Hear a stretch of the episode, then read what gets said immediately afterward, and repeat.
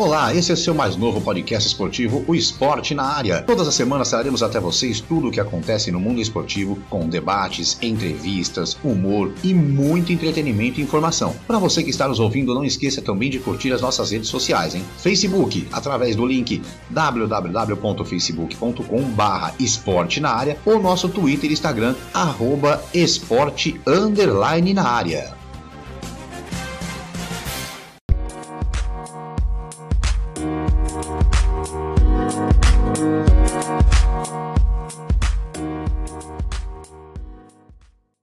Olá, eu sou Márcio Romão, seja muito bem-vindo, seja muito bem-vindo a mais um episódio do nosso podcast Esporte na Área. Já estou aqui a postos, hein? Juntamente com meus amigos Kleber Scott e Marcelo de Mello, para trazermos a você mais um programa especial do nosso podcast. Lembrando que você pode nos acompanhar também pelo seu tocador de podcast preferido, não se esqueça de nos seguir. Você também pode fazer parte do nosso podcast mandando seu recado ou até dando ideias de pautas para o nosso programa. É só acessar a página www.facebook.com barra esporte na área, ou nosso Twitter ou Instagram pelo arroba esporte underline na área. Para começar esse programa, já vou dar bom dia, boa tarde, boa noite, Marcelo de Mello. Bom dia, boa tarde, boa noite, Márcio, Kleber, pessoal do Esporte na Área. Hoje mais uma entrevista olímpica dentro do Esporte na Área. Vamos que vamos. É isso aí. Kleber Scott, bom dia, boa tarde, boa noite. Bom dia, boa tarde, boa noite, Márcio, Marcelo, nossos ouvintes do podcast. Olha, vou falar pra você, hein? comemorando 20 anos de uma medalha. Só vou dar esse spoiler.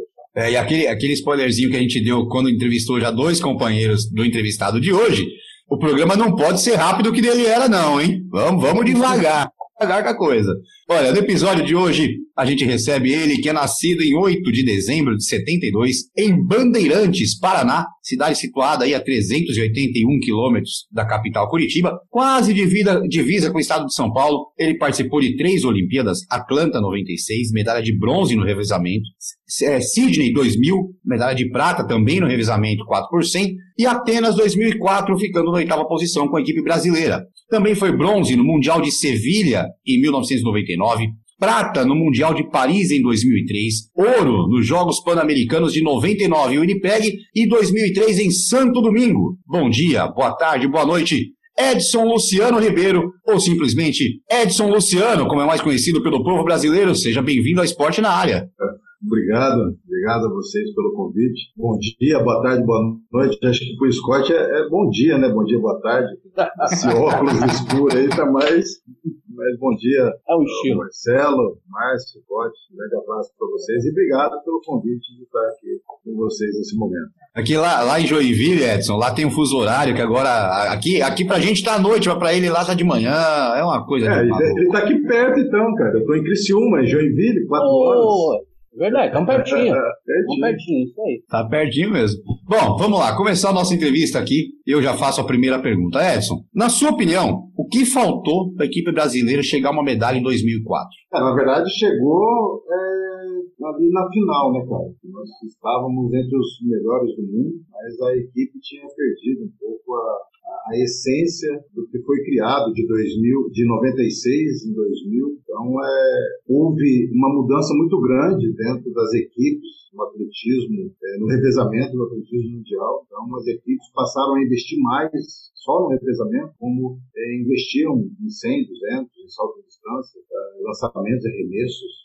Alguns países estão mais fortes em algumas provas e passou-se a ter um investimento maior dentro do revezamento e a equipe brasileira é, também não estava tão sincronizado como em 2096. E a medalha, quando isso acontece, a medalha ela escapa pelos dedos. Com um grande prazer ter o Edson Luciano no nosso programa aqui. Olha, desde o primeiro momento que eu conversei com o Edson, falei, Edson, vou entrevistinha para nós na hora, falei, vamos agendar, acertar a agenda aí, vamos dar. O cara é gente boa demais. Obrigado, Edson. Obrigado de verdade. É, a gente entrevistou aqui também, como o Márcio falou, né? Entrevistamos aqui o André Domingos. O Claudinho, Claudinho. Claudinho. E tá faltando. Agora, vamos trazer mais é, Cláudio, é Cláudio, Cláudio Roberto Souza, Edson. É Cláudio Roberto Souza, né? Mas é que, é que a gente chamou ele de Claudinho porque eu sou aqui de Jaú também, ele morou um bom, bom tempo aqui. Sim, todo mundo conhece verdade. ele por Claudinho. Então a gente acabou chamando de Claudinho e ficou Claudinho. E agora estamos trazendo o Edson Luciano. Estamos tentando trazer o Lenilson também, Vicente Lenilson. Vicente Lenilson. Alguns probleminhas aí de agenda, mas vamos trazer também que vocês merecem homenagem, 20 anos, essa medalha de prata. Mas eu quero voltar um pouquinho o tempo Quero ver o começo de carreira do, do, do Edson Luciano. Você que foi descoberto aí, né? Você que descobriu, na verdade, o atletismo no exército, né? Na verdade, o sargento Jorge que descobriu, né? É, nos conta um pouco dessa história. Fala um pouquinho pra gente como é que. E fala da aposta também que você fez com o sargento. é, cara, 1991, Bandeirantes, estava no ano militar, servindo no exército, e é, é uma, uma, uma, uma, história bacana de, de, de coincidências, de oportunidades da vida, porque em 1990, a competição a qual eu ganharia ali os 100 metros, um, um soldado lá chamado Cabo Príncipe, é, e conseguiria ir para Olimpíadas Internas do tiro de guerra, ela aconteceu em 1991 e depois, em 1992, ela deixou de existir. Então, um ano antes, 1990, e um ano depois, 1992, é, eu servi no ano de 1991. Qualquer um desses anos, antes ou depois que eu tivesse servido, talvez não estaria aqui falando com vocês, porque é, houve é um problema municipal, né, prefeituras que, que, ajudavam na realização desse evento esportivo. E o sargento é, me viu correndo com esse cabo, que era o mais conhecido da região, e eu acabei vencendo os 100 metros dele. E fui escolhido para ir representar o TG de Bandeirantes nessas Olimpíadas internas. E aconteci, iria acontecer mais provas, não só os 100 metros. E eu comecei a conseguir classificação no peso, no distância, salto em altura, é, lançamento e arremesso, de, lançamento de granada, né? E foram seis provas e ele me disse que se eu conseguisse medalhas nessas provas, eu não precisava voltar, eu não precisava fazer as ordens unidas, né? Que eram às cinco e meia da manhã, você fazia ali treinamento militar, marchar, fazer é, é, é, apartamento de multidão, né? Apartar multidão, essas coisas. E nós fizemos essa aposta. É história que eu até tinha esquecido já. É, e eu trouxe a medalha. Eu trouxe medalha na distância, no salto em altura, no lançamento de granada, no arremesso de peso, nos 100 metros e teve uma outra prova, o dardo, essas seis provas. É, o 100, é, algumas provas foram prata e outras ouro. O dardo eu não tinha técnica, do dardo eu tinha força, mas não tinha técnica, eu aplicava força. Ele, ao invés de flutuar, ele é, tinha um impacto com o lançamento. O salto em altura eu não tinha técnica, do flop, né, da, da flop não, do, do arco de costas. O peso também não tinha técnica. Então, essas provas que eu não conhecia, eu fiquei em segundo, mas a prova dos 100 metros, o salto em distância, eu acabei vencendo. E a dos 100 metros foi a mais importante na época, porque eu acabei vencendo os 100 metros do Gilton, um cara que treinava ali. É, já era atleta do atletismo brasileiro, tinha acabado de ser campeão sul-americano do Decap, e aquilo acabou despertando interesse de algumas equipes no Paraná. Quem que é esse cara? Ganhou do Gilton. Na verdade, na prova tinha o Gilton e o Marcelo, Marcelo de Maringá e Gilton de Paranavaí. Ambos treinavam atletismo mesmo. Eu acabei vencendo o 100 metros deles e estou aqui com vocês hoje. Que bom, Edson. Prazer em falar contigo. Como o Kleber falou, a gente já entrevistou outros atletas olímpicos e, e é até bacana porque a gente está homenageando vocês aí desse, desses 20 anos aí da, da medalha de ouro. É, o Kleber falou, veio com o começo da sua carreira, eu vou para o finalzinho da sua carreira. Em 2005 você se aposentou e você começou a se dedicar num projeto de formação de novos atletas em São João da Barra no interior de São Paulo. Conta pra gente como foi um pouquinho desse projeto, até pra, pra gente conseguir até enaltecer aí o, o que os atletas normalmente fazem o pós-carreira, né? Na verdade, em 2005, eu quebrei um pouco a cabeça, o atletismo ou qualquer outro esporte a nível internacional, de alto rendimento, alta performance, é, ele deixa um buraco muito grande você se aposenta, vamos dizer assim. As sensações é, sentidas em pista, competições, estádios, é, dificilmente você consegue outra atividade. É, tem então, até um tem até um jargão que eu não lembro quem foi que falou, mas foi do futebol que o, o atleta esportivo ele é a única pessoa que morre duas vezes, né? Uma, lógico, em vida e a outra quando ele para de competir, né? Tem isso, a sensação é essa. Os holofotes ali é, não são os mesmos, né? No estádio, é, as coisas são muito diferentes. Então teve uma transição, sim.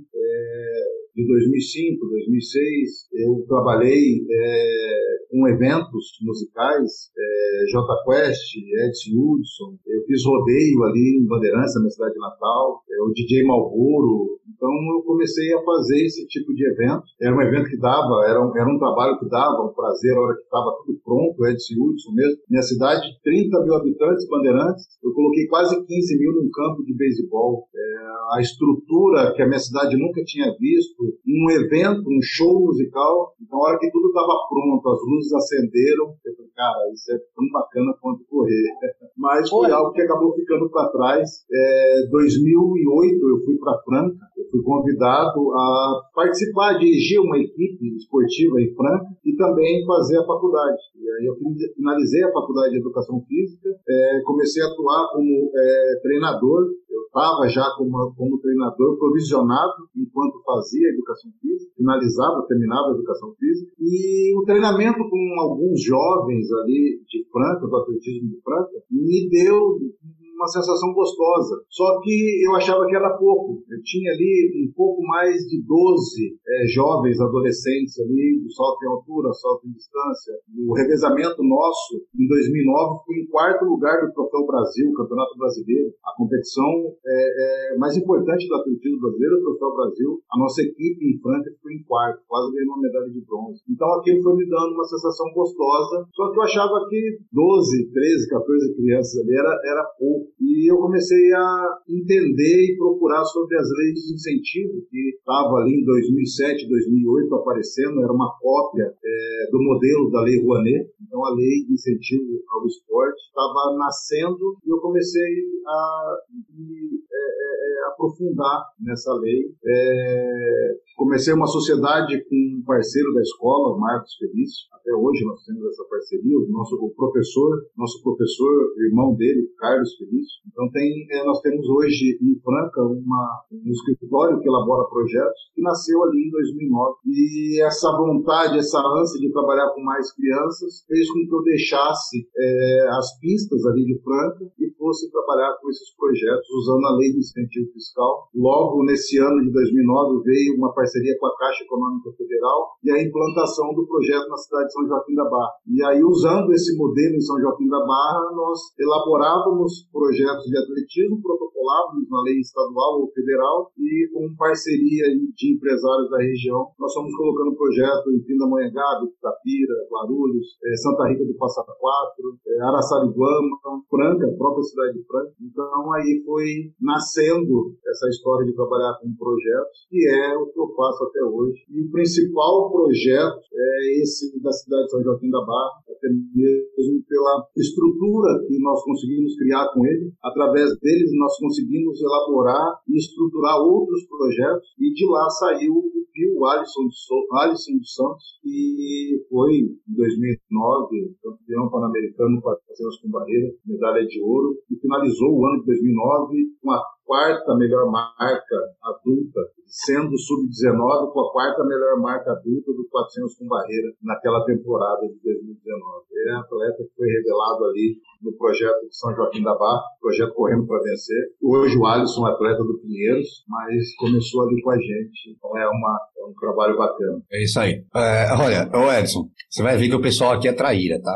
Eles fazem ah, é? algumas perguntas. É, aqui é assim. Eles fazem as perguntas sobre carreira, não sei o quê, e deixa para mim a parte de, é, de resenha, a parte mais chata da carreira do, do, dos atletas fica, fica para mim. Como eu apresentei o programa. começou com os dois pés, já então, porque não teve medalha em 2004. Você viu, né? Você viu. É... que eu ia contar da minha vida. Não, rapaz, aqui, aqui é assim.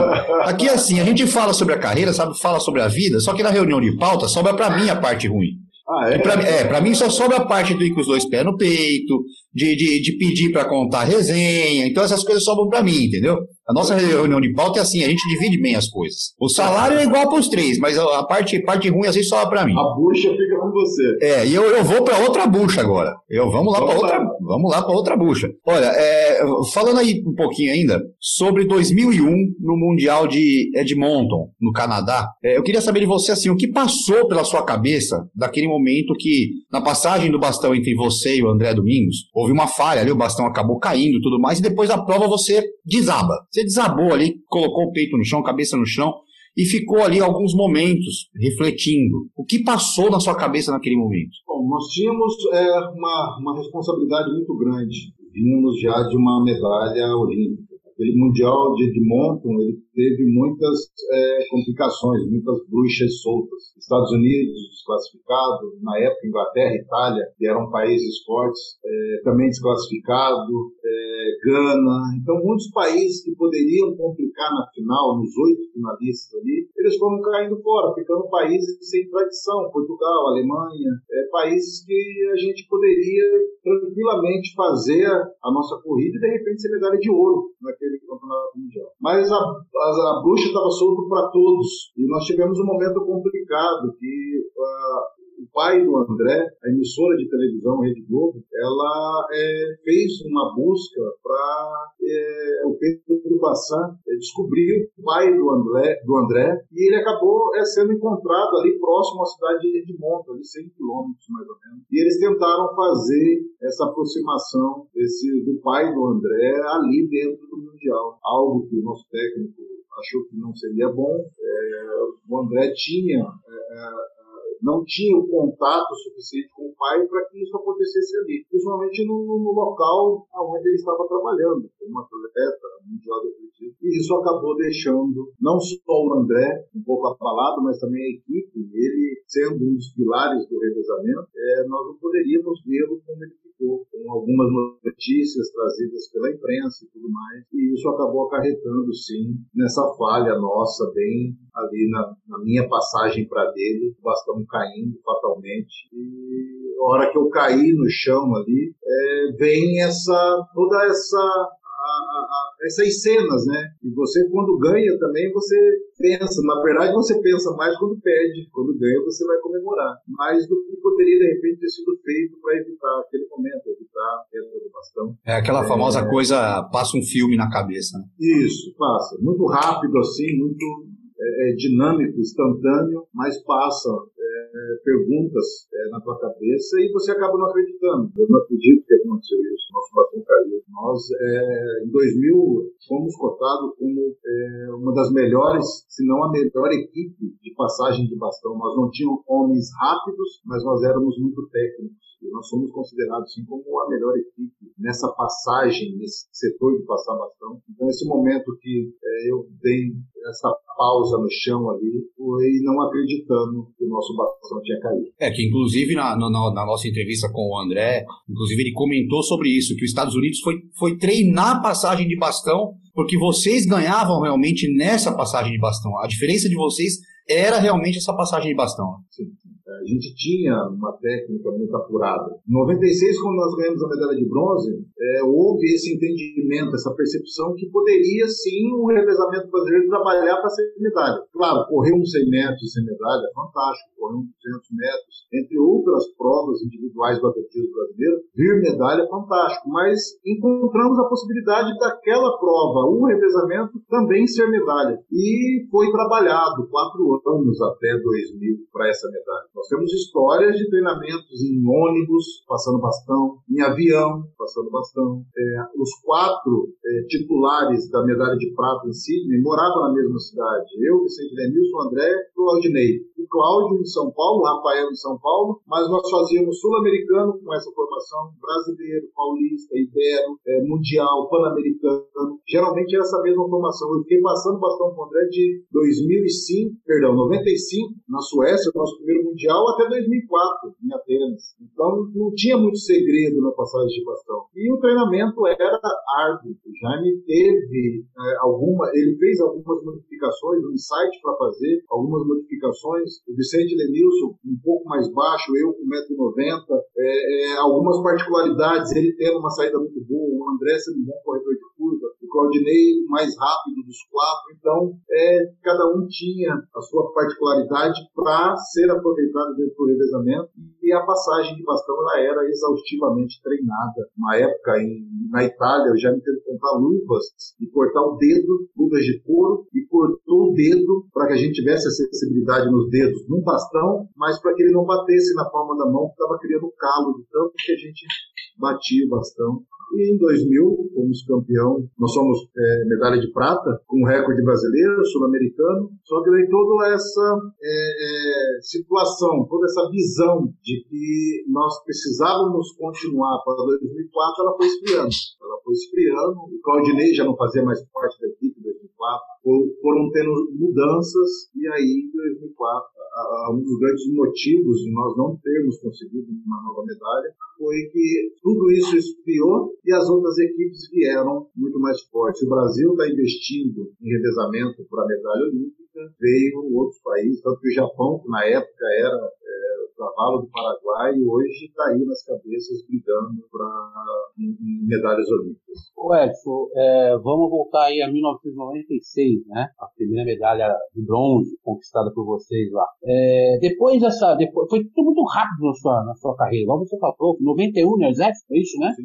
91 e em 96 já estava na primeira Olimpíada. Então foi muito rápido. É, após essa conquista da medalha de bronze, é, você conseguiu, fala pra gente, só pra gente entender como é que funciona no atletismo, né? Você conseguiu patrocínios é, pessoais? Melhorou alguma coisinha depois daquela medalha? Melhorou, na verdade, já tinha melhorado da minha saída de Bandeirantes, na minha cidade natal. Eu fui para a cidade de Pato Branco, ganhando salário ali. Daí. Eu recebi uma proposta em Foz do Iguaçu em 1993, onde houve uma melhora. O clube em Foz do Iguaçu pagava melhor, a estrutura era melhor. E quando eu fui para Presidente Prudente 94, era a maior equipe de atletismo do Brasil, na época Fluminense, que depois passou a ser a BMF Bovespa. Então houve melhoras a cada ano desse que eu mudava de equipe e tinha os patrocinadores individuais, a Reebok, na época era patrocinador individual, depois veio a Nike, a Oakley, e os patrocinadores eles vinham muito em época dificilmente nós temos o patrocínio durante quatro anos, que é o preparo de uma temporada olímpica. Né? Então, os patrocínios eles vinham, por exemplo, em 1995 vinha o patrocinador, porque em 95 tinha Mundial, 96 as Olimpíadas, e aí de repente saíam os patrocínios, porque eles iriam vir só na, na, na próxima, nos próximos anos com campeonatos que realmente iriam dar aparição hoje, que nós chamamos de engajamento, né? na época eram as a, a, é, competições que mais saíam na mídia, então houve melhor assim, eu tive anos de ter ali patrocínios com a Nike, com a Oakley, patrocínios com o clube, patrocinadores particulares é, que queriam usar a imagem, então nós tínhamos, tivemos momentos imagino, o Claudinei também teve suas particularidades é, quando ele entrou na, na, na.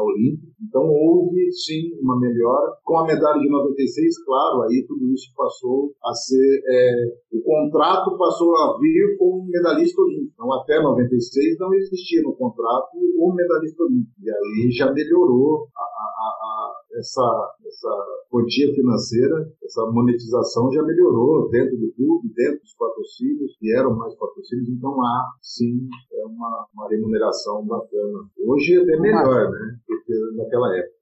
Só quero tirar uma dúvida, rapidinho, Márcio, uma dúvida com o Ed. É, Bandeirantes, né? Você é da cidade de Bandeirantes, né? É a mesma cidade do Nilmar ou não? Sim, mesma ah. cidade do Nilmar. União Bandeirantes, né? É, o time de futebol disputou muito final paranaense ali com o Coxa, com Curitiba, e é a cidade do, do Nilmar, sim. Ele que... Nilmar que infelizmente parou com o futebol, pelo menos depressão, né, rapaz? Depressão, Triste. cara. É, é, uma das coisas que a gente falou logo no início, né? É, o buraco é tão grande, algumas pessoas não entendem isso alguns atletas têm alguns surtos de se afastarem, de se entregarem em algumas situações é, ilícitas é, tem que ter um entendimento muito grande desse momento de parar.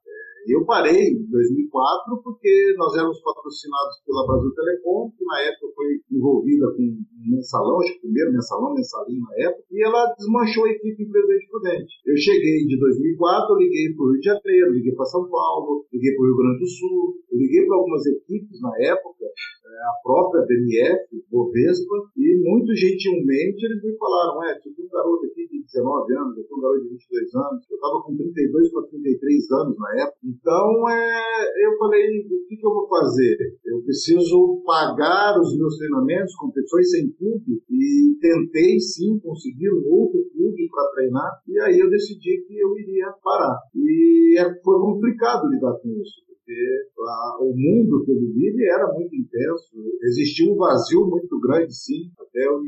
Hoje eu faço muitas coisas paralelas aos projetos, é, palestras, corridas de rua. Tem uma empresa de corridas de rua, a 3LR, aqui no sul de Santa Catarina. Tem as palestras com a CPAT, com a Caixa e as particulares. Tem os projetos incentivados via lei de incentivo fiscal estadual, federal. Então há uma situação para me envolver em coisas para que eu não fique é, sentindo falta daquele mundo que era quando eu treinava, quando eu competia. Então, né, o Nilmar, infelizmente, acabou vindo precocemente essa situação de, de depressão e ele acabou se afastando do futebol, infelizmente. É, ainda mais o atleta, né, é, Edson? É como a gente fala, o atleta, ele. A aposentadoria é o nome, né?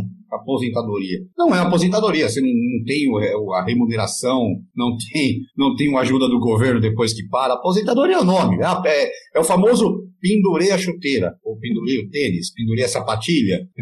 É, é, infelizmente é isso no Brasil, né? O atleta, ele depois que para, ele não tem uma, uma, uma ajuda do governo, ou uma remuneração, enfim, né? Ah, eu não... É, seria importante, sim, esse reconhecimento do nosso governo, esse reconhecimento, uma política pública voltada às atividades atletas enquanto estão nativas e, de repente, aqueles que não estão mais nativos. Mas, é, como em outros países, mas é, algum, algumas modalidades, elas dão condição financeira enquanto você é atleta, para que quando você se aposente, você tenha uma estabilidade. Mesmo alguns atletas não tendo essa estabilidade, ganha bem, depois que para, perde tudo. Mas o atletismo não, nós ganhávamos bem sim, mas não era suficiente para que hoje eu falo, não, eu não preciso mais trabalhar. Graças a Deus existe uma condição hoje mais tranquila, mas eu preciso correr sim, eu preciso fazer minhas palestras, eu preciso cuidar dos meus projetos, eu preciso ir atrás de patrocinador para fazer a corrida de rua. Então eu preciso ainda continuar, mas de repente a, a, essa depressão essa entrega a outras situações viria se eu tivesse parado. De repente, se eu tivesse é, uma situação financeira falar não vou correr mais atrás de nada, eu estaria com depressão em algum canto. Aí. Não, e, até, e até porque né, o, o, atleta, que no seu caso, você foi lá, se formou em educação física, o André também se formou em educação física, se formou em urbanismo e arquitetura, enfim. Mas existem atletas que não se preparam para isso. A hora que eles veem, acabou a carreira. É, tem atleta, por exemplo, que não está nem preparado, nem sabe qual vai ser o futuro, e de repente tem lá um, uma torção de joelho, um tendão, e é obrigado a parar de uma hora para outra e não está preparado para o futuro. Lá que é pior. Aí é complicado. É, realmente é bem complicado. Edson, é, a gente está passando por um momento bem delicado no mundo, né? nem, no, é nem no Brasil, é no mundo. Né? Então, minha pergunta vai ser um, baseada um pouco nisso. Como que você está vendo a renovação do atletismo brasileiro e a gente está passando por um ano olímpico, por mais que houve o adiamento, mas é, seria o ano olímpico, nesse momento de pandemia, o quanto que isso vai prejudicar o desempenho brasileiro no atletismo? Muito. Quanto que vai, não. Na verdade, já prejudicou e prejudicou muito. Começa é, com o cancelamento das Olimpíadas. Né? Uhum. Então, cancelou-se as Olimpíadas, cancelou-se o destino que o atleta tem, que é ir para uma Olimpíadas. Existem campeonatos nacionais, brasileiros, estaduais, ibero-americano, sul-americano, pan-americano mundial, mas o destino final é a Olimpíada. Tudo que você faz é visando Olimpíadas. Quatro em quatro anos trabalhando para a Olimpíada. Foi cancelado. Você já perde um pouco o norte, porque mesmo ela sendo é, é, é, é passado para 2021, mudou-se a data, é, você está se preparando para 2020. Então, toda a programação que você começou lá em 2016 era para que esse ano 2020 você estivesse no teu auge. Atrasou um pouco. O bom é para os atletas que tiveram contusões ou que se atrasaram em suas planilhas de treino, eles estão em vantagem. Mas aqueles que estavam em dia em seus treinamentos, que estavam ok, atrapalhou muito. O calendário brasileiro de competições, nós não tivemos nenhuma competição ainda, as competições estaduais estão acontecendo alguns sub-16, sub, sub 20 dependendo do estado, e o Troféu Brasil, a nossa principal competição do atletismo, talvez acontecerá em dezembro. Se não conseguir acontecer o Troféu Brasil em dezembro, é o calendário da Confederação Brasileira ela zerou em 2020. Então, esses atletas que treinam para alto rendimento, alguns conseguiram pista para treinar, ok. Esses que não conseguiram pista estavam correndo na rua, estavam fazendo alguma academia, algum fortalecimento, mas não é a mesma coisa. Então, mesmo que aconteça o Troféu Brasil em dezembro, ah, vai ser é, é, é, é uma complicação muito grande para esses atletas, o deslocamento, porque ainda estamos em, em, em, pandemia, estamos ainda em pandemia, em alguns lugares a curva um pouco mais baixa, mas ainda é, está, é, a, a, o vírus está solto, então há uma, um atraso muito grande na vida do atleta em treinamento, em calendário de competição, as Olimpíadas sendo transferidas para o ano seguinte, com a, a, a, seguinte informação: se não tiver vacina até fevereiro, se não me engano, janeiro, fevereiro, ela também não acontecerá em 2021. Tem algumas vacinas promissoras com notícias para sair até dezembro, até janeiro, mas é tudo uma incógnita. Né? Nós estamos aí imaginando que abril iríamos voltar, maio, junho,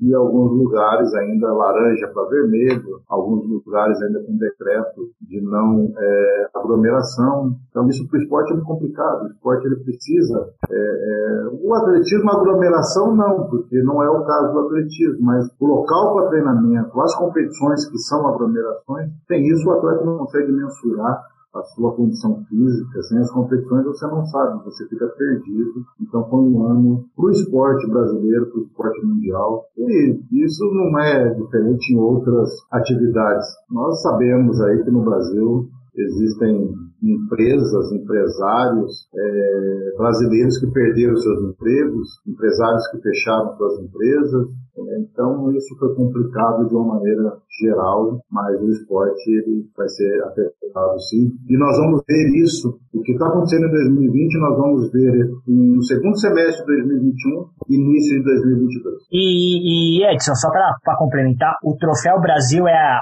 única competição para conseguir índice olímpico ou ainda mesmo com a pandemia, pode ter outras competições aí para conseguir? É, na verdade, o que eles fizeram? O Troféu Brasil ficou sem índice, né? Os melhores brasileiros de 2020, ou com índice para competir o Troféu Brasil, então estão pegando resultado de 2019, eles estão afrouxando é, é, essa regra, esse critério para poder ter participantes no Troféu Brasil e sim buscar o índice. Mas existe uma, uma quantidade de competições durante o ano, inclusive o meeting. Uh, tem meeting nacional, tem meeting internacional. O atleta pode viajar para a Europa. O nosso inverno aqui, que é o verão europeu, alguns atletas fazem camp na Europa, é, fazendo competições, meetings internacionais, colocando é, é, é, em xeque ali a cada competição a sua condição física, sabendo como está, a programação, tudo que ele planejou para chegar naquela Olimpíada, ele vem durante o ano. O Troféu Brasil, ele é a competição brasileira que acaba selecionando os melhores brasileiros com índice, é, é a competição de decisão, caso tenha mais de três brasileiros por prova com índice, acaba sendo decidido no Troféu Brasil, não é única, existem outras competições, tanto no Brasil quanto fora. É isso aí, Edson. É, de 96 para 2000, houveram algumas trocas na, na, na equipe brasileira, né? A saída do, do, Arnaldo de Oliveira, do Robson Caetano, enfim. É, como foi para vocês essa troca de atletas na equipe durante aquele ciclo olímpico, foi demorado ou vocês conseguiram pegar o entrosamento um pouco mais rápido? Ah, o entrosamento ele veio rápido, até mesmo porque, como eu disse a vocês, a, essa equipe de 2000 ela morava na mesma cidade, Presidente Prudente. Mas até 97, o Robson estava com nós no Mundial é, da Grécia. Ele fez parte da seleção brasileira ali da Grécia. Ele não correu, mas ele estava ali. É, como um dos membros da equipe, e já em 98 o Robson não estava mais nas pistas, o Arnaldo de 96 para 97 também não. Então a gente vinha com esse time principal. O Claudinei estava em 96, mas a vaga estava com o Robson, com o Arnaldo. Então ele já fazia parte da equipe. O Claudinei estava ali em 97 e com essa transição e saída de Arnaldo e Robson. Aí em 98 praticamente a equipe já estava toda modificada com a vinda do, do, do Vicente. É, eu e o André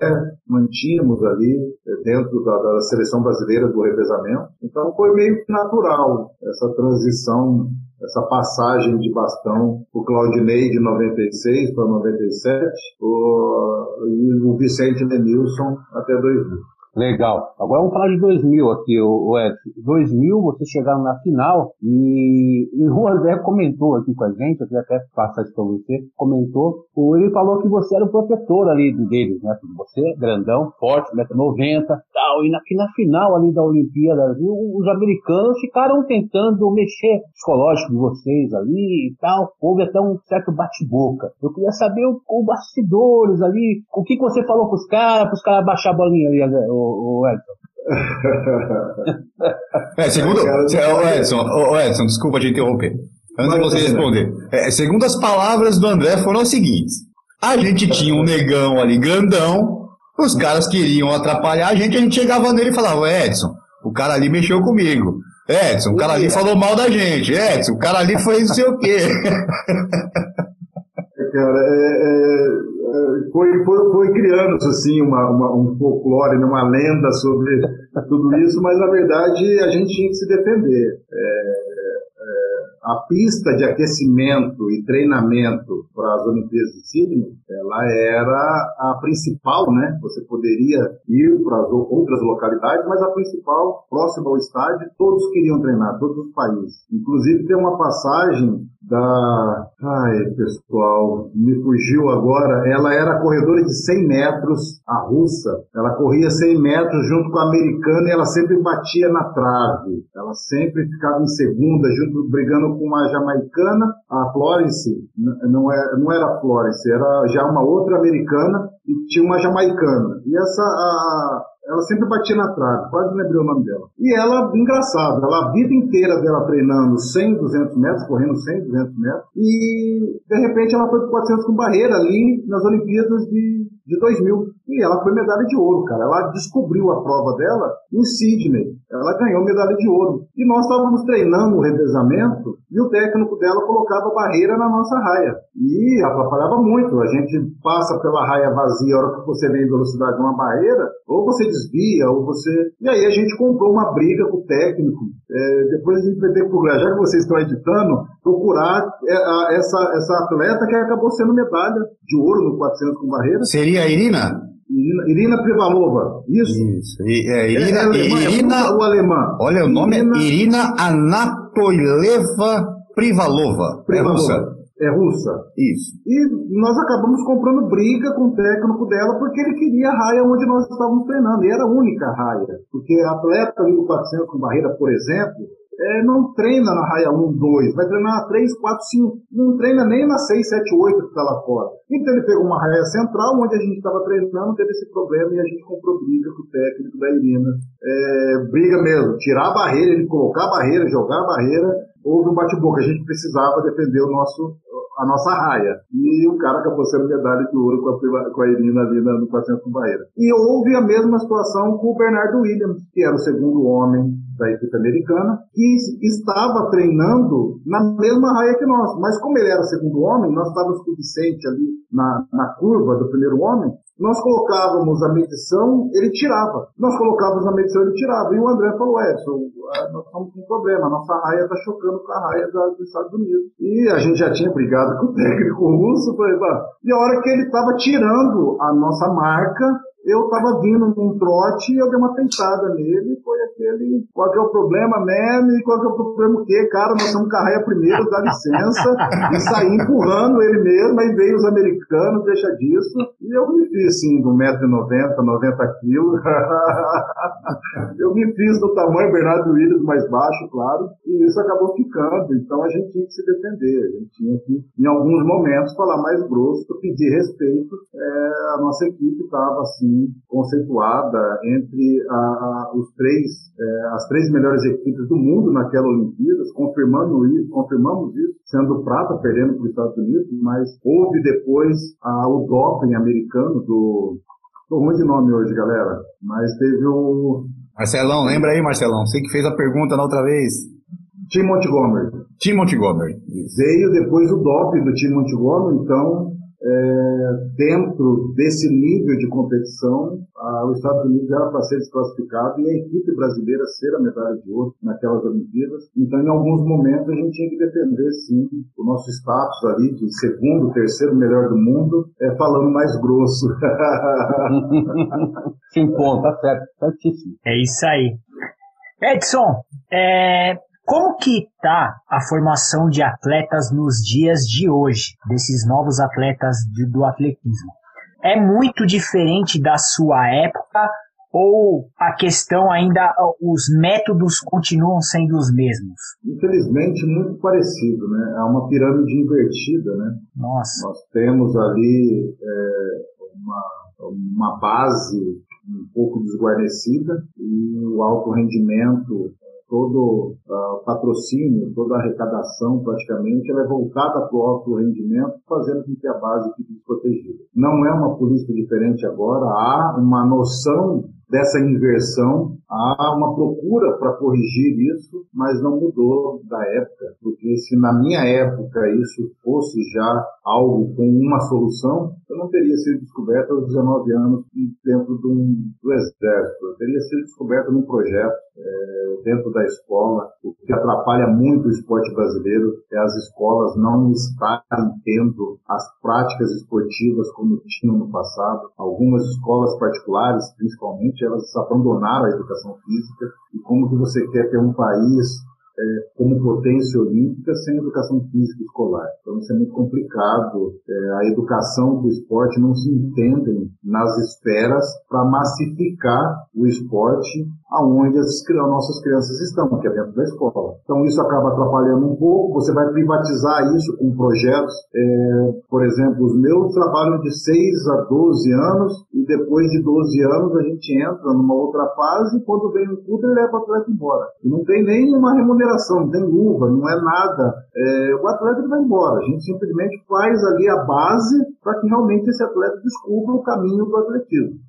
E então, quando você terceiriza isso, você também precisa de patrocínio, você precisa de investimento. E o patrocinador, quando ele vem, ele quer o alto rendimento, porque dá mais mídia. Ah, o projeto da base é mais social. A gente consegue ali tentar envolver o empresário, fazendo esse marco social, tirando criança da rua, colocando a criança no atletismo. Isso gera também um impacto, um engajamento bacana, mas geralmente o empresário quer sair na televisão e tudo mais. Então há sim uma dificuldade muito grande de se fazer. Eu não vou dizer a vocês de fazer o atletismo no Brasil. Há uma dificuldade muito grande de fazer esporte no Brasil.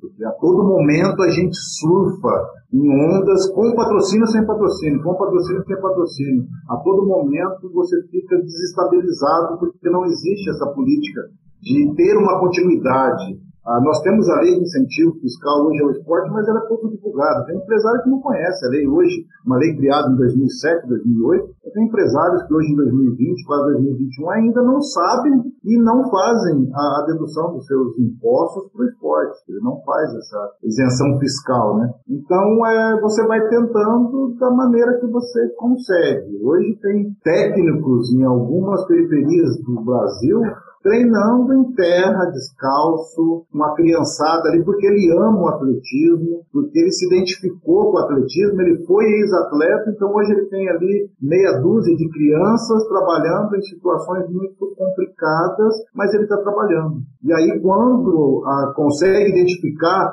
esse amante do atletismo, há todo um, um esforço para tentar contribuir, para que chegue alguma coisa até ele, via confederação, via federação, via lei de incentivo, a gente, de alguma forma, tenta, mas ainda não é o suficiente. Nosso país é muito grande, né? A gente tem muitos brasileiros desassistidos em tantas outras situações, segurança, moradia, educação. É, como que a gente vai tentar cobrir esses brasileiros com o esporte? Mas a gente está lutando. É, e Edson, como... desculpa, mas só para complementar isso que o, que o Edson falou, e, e, até porque acho que, pelo menos nós como leigos, eu vou falar eu como leigo, a gente esperava talvez um legado das Olimpíadas do Brasil, né, no Rio de Janeiro, e pelo menos a sensação que eu pelo menos tenho, e acho que de algumas pessoas que eu já conversei, parece que só foi feito o evento, fechou-se com a, a, a porta e a gente não tem a sensação se vai ter esse legado do que foi feito nas Olimpíadas nos quatro ou oito anos aí de construção, né, Edson? É, o, o legado ele não aconteceu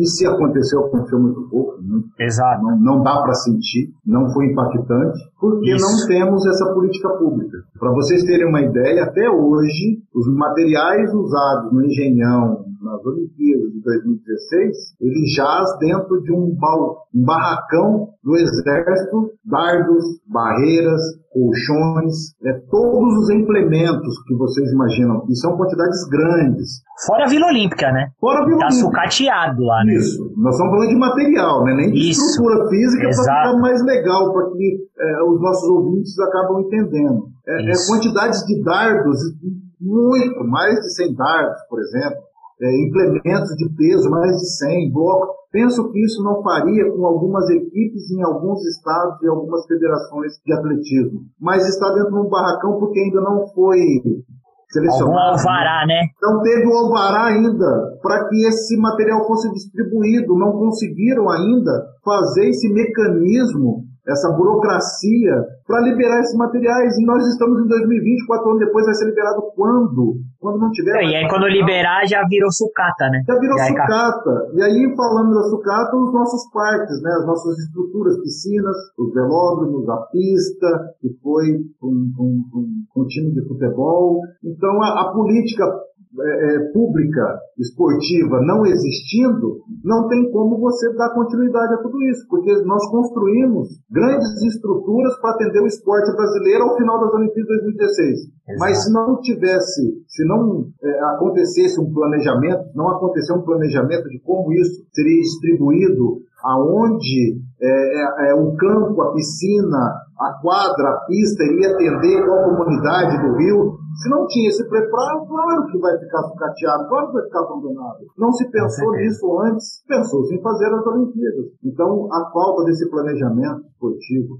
dessa política pública esportiva no Brasil, faz com que a gente não tenha essa continuidade. É, e como a gente já falou em outros episódios, né, é, a federação ela acaba cuidando do atleta de alto rendimento, a confederação acaba cuidando do alto rendimento mas é, é, essa política de novos valores, de novos talentos, é, ela acaba ficando na mão de poucas pessoas que, como você falou, são ex-atletas que correm atrás, ou é aquele cara que, que vive no interior, lá no interiorzão do, do sertão do, do Nordeste brasileiro, que tenta fazer alguma coisa, mas não tem o apoio necessário. Enfim, é, é, complicado isso, porque é, realmente no Brasil a gente não tem política pública para incentivar o esporte desde, desde o começo, desde o início. São poucas pessoas que são vistas lá no início, quando crianças ainda.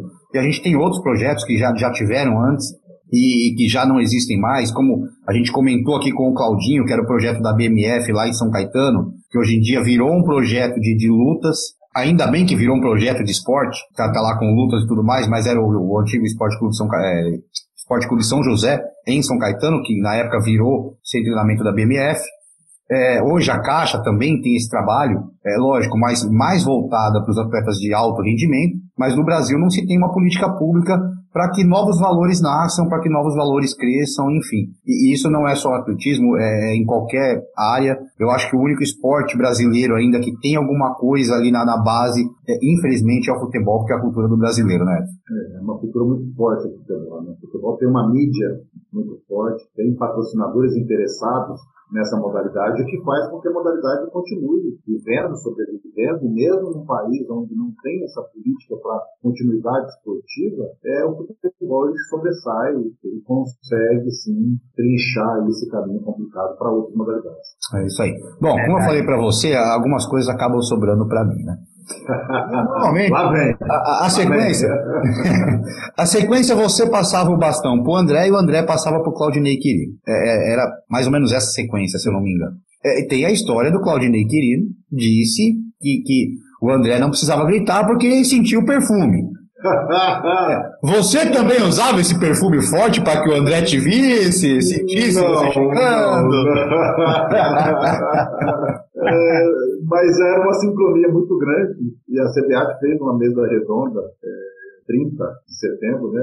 Em um dia que comemorava 20 anos dessa medalha. E ali nós brincando ali, relembrando momentos. A passagem de bastão muitas vezes minha com o André, em treinamento, quando ele escapava, né? Ali na zona de passagem, ele saía antes de eu pisar na marca, eu soltava o bastão na mão dele. Havia uma distância entre a minha mão para dele e eu soltava o bastão para que a gente não precisasse voltar no tiro. Que era programado seis tiros de passagem Edson e André, segundo homem e terceiro homem. Mas os seis tiros realmente, se a gente perde um tiro, é, tem que repetir. E isso de seis pode se transformar em oito, doze tiros. E a gente treinava o revezamento, treinava um de...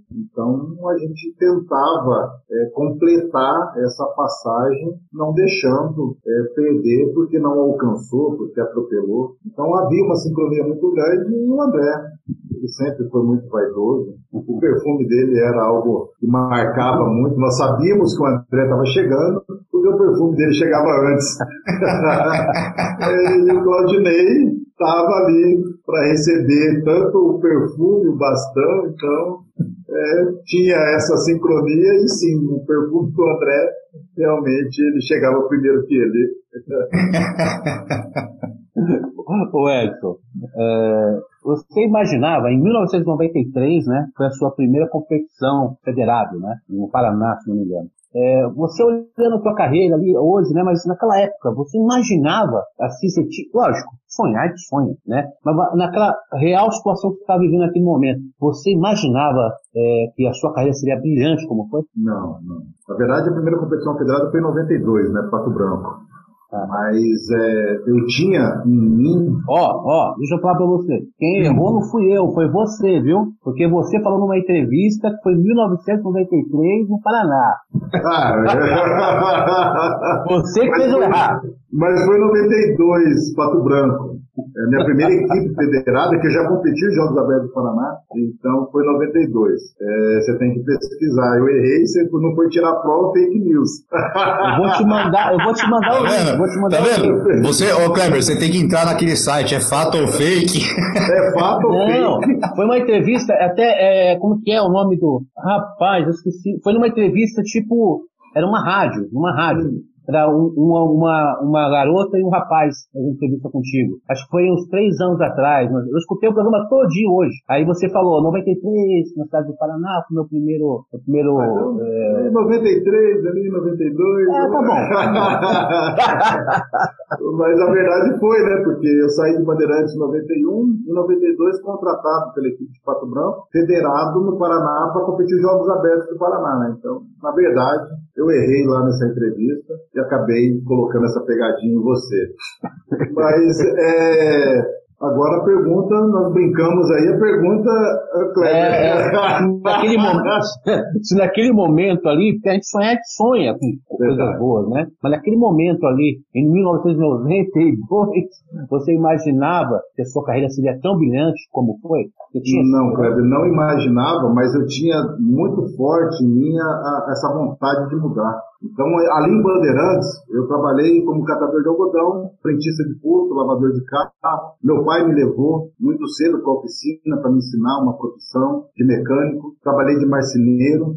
E eu lembro que quando eu era frentista de posto, é, lá em Bandeirantes, é, a, a, cidade ela tinha uma movimentação por causa da Faculdade de Agronomia Luiz Meneghel e o time de futebol, União Bandeirantes. Então havia ali atletas transitando na cidade, esses estudantes. Então encontrava-se ali entre o trânsito da cidade aqueles esportes R3, o Gol GTI, GPS. E muitas vezes eu abastecia o carro, né? Porque naquela época não tinha trava para combustível, que colocar o ouvido na lataria. A hora que fizesse o barulho, você soltava a bomba. Eu fazia muito abastecimentos como esse, enchendo o tanque, sonhando um dia em ter um carro como aqueles Cortes R3, aquele Gol GTI, até mesmo uns Fuscão, papai de Belém bem equipado na época. Sim. E só que como? Como que eu ia fazer isso? Eu não estudava agronomia. Eu não, era jogador do União Bandeirantes, não tinha habilidade para, mesmo sendo um bom goleiro na época, o pessoal brigava na várzea ali para eu me catar no gol, que eu defendia pênalti.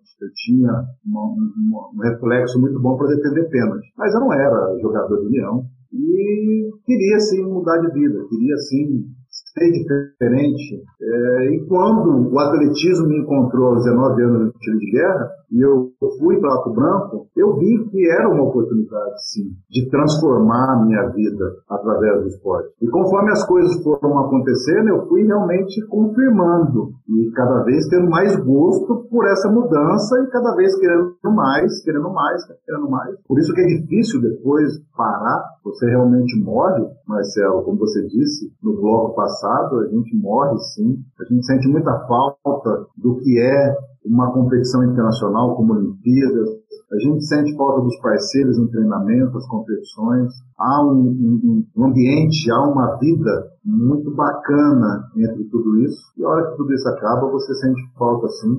Mas eu não imaginava que eu chegaria aonde eu cheguei, Olimpíadas, ser atleta, medalhista olímpico, ter duas medalhas olímpicas. Então, é, é, eu sonhava assim em mudar a minha vida. Eu acabei me agarrando ao atletismo para conseguir essa mudança, mas não imaginei que iria tão longe. Edson, bom, até para a gente prestigiar um pouco, é, hoje você tem, pelo menos aqui nós estamos vendo na câmera, o patrocínio da Caixa e, e tem aí o projeto Heróis do Atletismo, né? Então, conta um pouquinho para a gente do que, que é esse projeto, o que, que a Caixa vem fazendo aí para ajudar vocês nesse sentido. E você tem outros projetos também ligados ao esporte também. Isso, isso, boa. Sim, sim. Da, da maratona, né? É... Inclusive, vão trazer a maratona para Joinville, viu, ué? Opa, opa, isso é um bom negócio, hein, cara? Vamos Eu vou, depois a gente vai conversar, depois a gente vai conversar. É, a, a, a meia maratona de Criciúma é nossa, da nossa empresa, 3ADR. Legal. Eu trouxe o Robson para cá, o Vanderlei, o Rodney Quirino, foram padrinhos das edições iniciais, né? 2017, 18, 19. Então, vamos, vamos negociar algo em Joinville aí sim. Opa, bacana aí, tá vendo? Já, já rendeu. Tudo é network na vida. A Caixa tá Econômica é a assinadora oficial do atletismo brasileiro. E em um certo momento dessa parceria, a Caixa precisava de atletas para fazer a divulgação do banco entre clientes, né, engajamentos.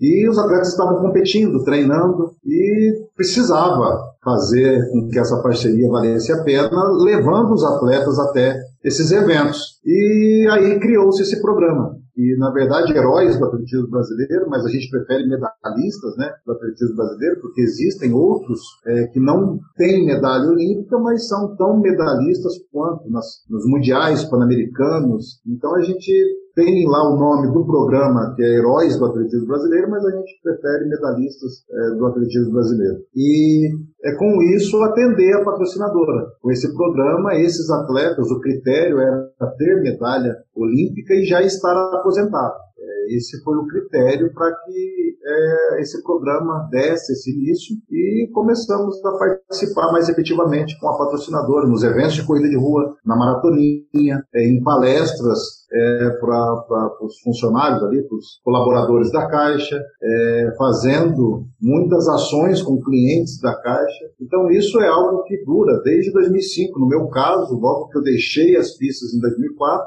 em 2005 eu já vim fazer parte desse programa, estou nele até hoje, é, junto com Esse projeto tem 15 é, anos, Edson, ou não? Sim, ou esse tem projeto, mais?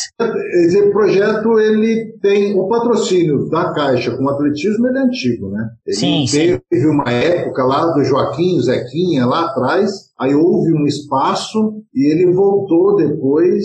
Eu sei, eu me lembro que em 2005, quando eu parei, já havia essa parceria por isso que eu ingressei logo em seguida Legal. no programa. Então é uma parceria entre atletismo brasileiro e Caixa Econômica Federal que dura há muito tempo. É, a gente costumava brincar que lá fora, nos campeonatos mundiais, meeting, é, tem os patrocinadores em volta da pista e eles colocam lá, né, sponsor oficial, né, patrocinador uhum. oficial. E hoje, até então, naquela época, nós não tínhamos 95 lá, é, não tinha uma identidade com um patrocinador. E acabou-se depois tendo essa identidade, essa identidade com a Caixa, ela passou a ser patrocinadora oficial do atletismo brasileiro e hoje nós temos um sponsor oficial, né? nós temos essa, essa identidade com a Caixa. E veio esse programa dos heróis, a Caixa tem o trabalho social que, através desses medalhistas olímpicos, é, tem esses projetos. Por isso que eu tenho um projeto lá em São Joaquim da Barra, porque lá em 2019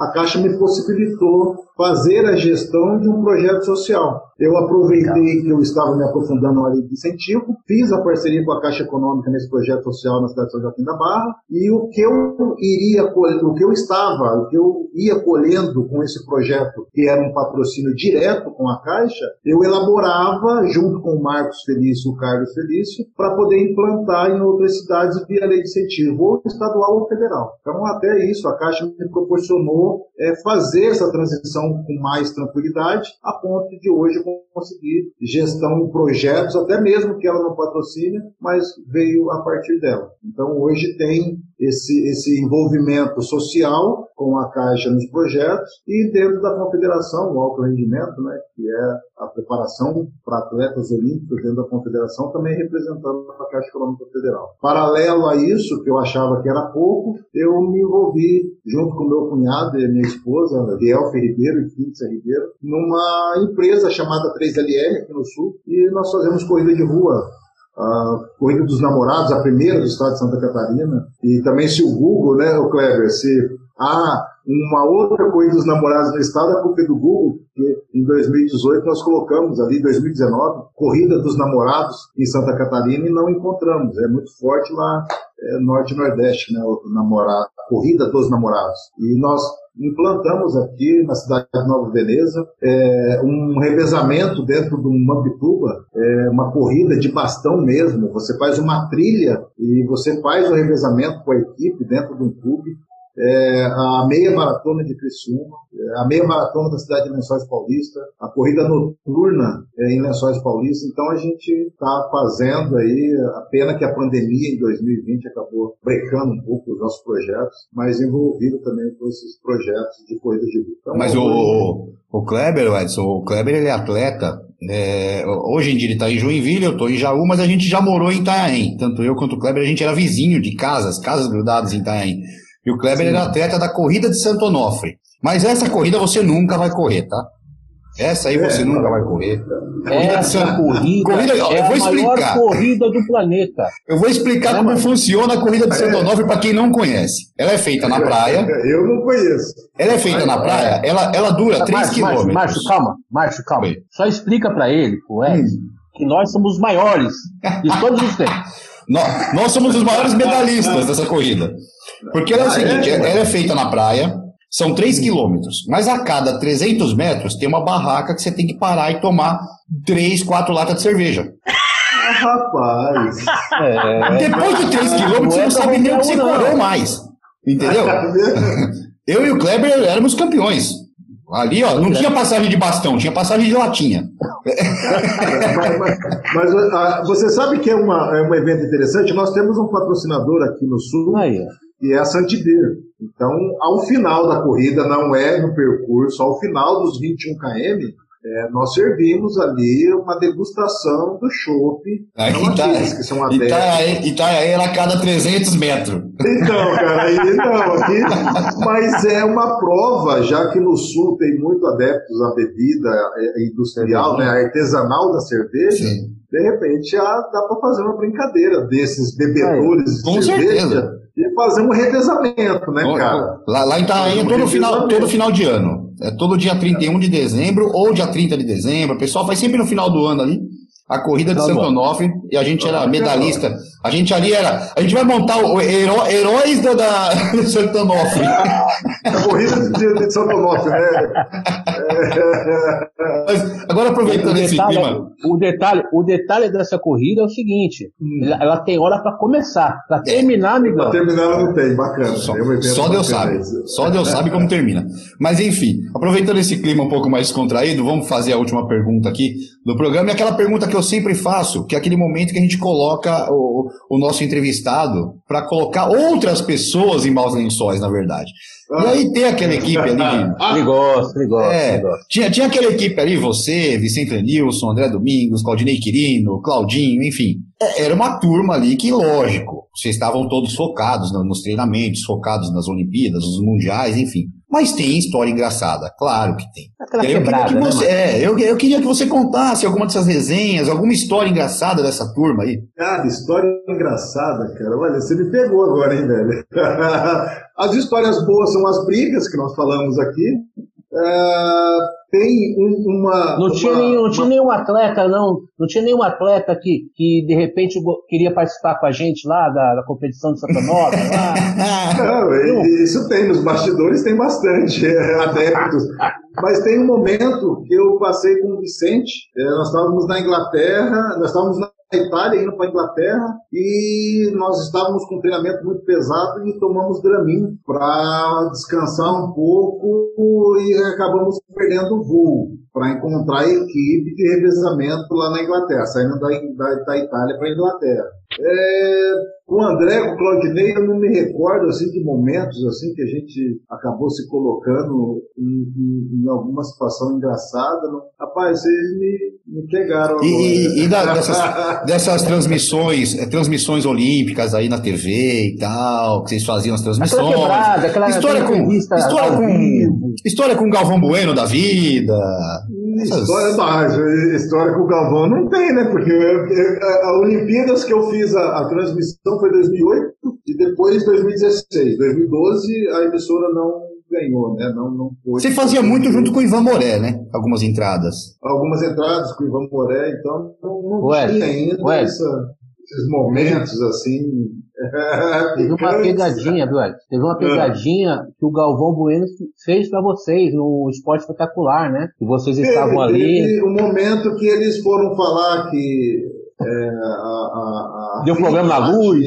na luz, que tinha parado e o Galvão entrou fazendo um comentário, foi um momento bacana, mas ele nem, nem chegou a ser um momento engraçado. Eu me recordo de um momento que eu passei, mas também nem sei se é engraçado, com aquela é, banda Tijuana. Nós fomos gravar um Cacete Planeta lá no Projac e eu tava brincando naqueles carrinhos elétricos, lá fingindo que tava dirigindo, indo pra frente e pra trás. A banda Tijuana chegou, montou no carrinho e falou: Moreno, leva a gente ali que vai gravar. Eu falei: beleza, catei o carrinho, dei uma volta. Estacionei ali, daí o cara, ô, você tá brincando comigo? Eu falei, brincando com você, velho. Eu não sou motorista, eu tava brincando aí. Se você quiser, dirige o carrinho que você quiser. Os caras, "Ah, qual Aí, que tá é, qual que é? Eu também sou artista, mano. Eu tô aqui pra gravar. Você acha que eu sou motorista? Mirando, Mas mano. é. Aí, mas é. é, E, e os meninos, porque nós vamos gravar, eu não sei se vocês se recordam, o Cacete Planeta fez um momento, não só o tipo 1 no elevador. Hum, eu Tinha lembro. uma musiquinha, não só o tipo 1 no elevador, e nós fomos gravar. E tava ali a equipe do revezamento. E aí os caras, e é, você tinha que estar no carrinho? Falei, ah, eu tava brincando no carrinho e tal, mas. É uma passagem agora que eu me recordei, mas tem. Cara, pode até amanhã eu lembrar de alguma coisa, aí eu falo, Kleber, lembrei, cara, ó, vamos gravar aí. Mas é isso aí.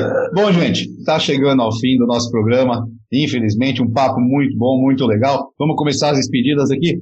Kleber Scott, bom dia, boa tarde, boa noite. Boa noite, boa tarde, bom dia. Olha, eu vou falar pra você, é a hora mais chata pra mim é quando o programa acaba. Porque eu vou falar pra você, Edson, você é o cara, irmão. É, foi uma entrevista das melhores entrevistas nossas aqui, com certeza. Eu, eu, olha, a gente, às vezes a gente não, não- imagina, né, que, que o Edson todo serião lá na pista e tal, né? A gente não imagina que a resenha ia ser tão, né, descontraída, bem legal. Muito legal respeito, mesmo, né, Edson. Muito obrigado. Na pista lá tem que pôr respeito, senão os caras não, não têm medo. Mas É valeu mesmo, muito obrigado, viu, Edson? Obrigado pela atenção. Você é um cara que a gente tem contato contigo, você rapidamente, vamos fazer, vamos fazer. Então aqui, muito obrigado. Obrigado mesmo, de coração, viu? Eu que agradeço, cara. Marcelão, Marcelo de Mello, bom dia, boa tarde, boa noite. Bom dia, boa tarde, boa noite, Kleber, Márcio, Edson, mais uma vez, muito obrigado aí pela. Que isso não, isso não foi um bate-papo, foi uma resenha, onde a gente trocou muita ideia, falamos um pouco de Olimpíadas, falamos muito da sua carreira, algumas histórias, alguns causos, mas o mais importante é a gente enaltecer aí a, o, o, o quão importante o atletismo brasileiro e vocês, principalmente depois de 20 anos aí, com essa medalha de prata que pra gente é medalha de ouro. Então, muito obrigado aí, Edson, e sempre as ordens aí quando precisar do esporte na área aí pra divulgar alguma coisa. Valeu, Marcelo. Valeu, obrigadão. É isso aí, bom, Edson, Edson Luciano, muito obrigado. É, faço minhas as palavras do Kleber, do Scott, é, de, desde o início, quando a gente entrou em contato com você através do Kleber, a gente entrou em contato com você, você se dispôs a fazer o programa, é, sem problemas nenhum, enfim, a sua disponibilidade, a sua parceria, a, a sua irreverência, a sua alegria, é, realmente isso para a gente está fazendo aqui uma homenagem a vocês, é, como o Marcelo sempre diz, né, o nosso programa aqui é, que é o esporte na área, não é futebol na área, nem basquete na área, nem nada, é o esporte na área, a gente tem que reverenciar todos os esportes, a gente já falou aqui, vai vir mais gente ainda, Claudinei já está marcado. Hortência, Hortência, Claudinei, Paula. Claudinei está marcado, Hortência, Paula, futuramente. É, já tem muita gente para conversar conosco. Mas olha, muito obrigado de coração. Valeu pela conversa. Fica aqui um, um convite para uma próxima vez. Quem sabe a gente não faça um especial aí com todos vocês juntos, é, com, com, os atletas, todos vocês juntos aí, para a gente fazer uma brincadeira, para a gente conversar, bater um papo e aí sim a gente lembrar de mais histórias. E eu te prometo que da próxima vez na reunião de pauta eu não vou deixar eles deixarem a parte difícil para mim. Deixar a parte difícil com você, né, Márcio?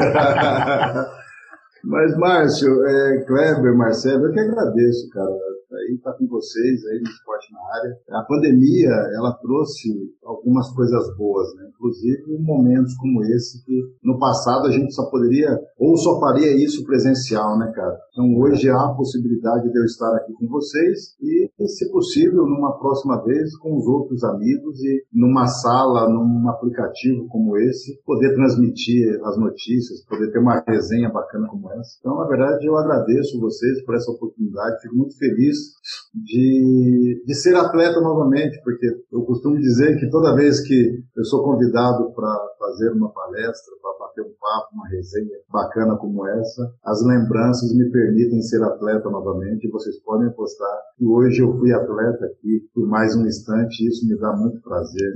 Isso me dá muita felicidade e eu agradeço a você, Marcelo, a você, Cleber Scott, e a você, Márcio, por me, me fazer atleta mais uma vez. Muito obrigado. É isso aí, chegando ao fim do nosso esporte na área. Semana que vem a gente volta, semana que vem tem muito mais para você. Você que nos acompanhou, fique com Deus e até lá, se Deus quiser. Você curtiu mais um Esporte na Área, o seu mais novo podcast esportivo. Aproveite e não esqueça de curtir nossas redes sociais, Twitter ou Instagram, arroba esporte underline na área ou pela nossa página do Facebook, www.facebook.com barra esporte na área. Esporte na Área, sua mais nova opção de podcast e informação a qualquer hora do dia ou da noite, sempre ao seu alcance e sempre junto com você.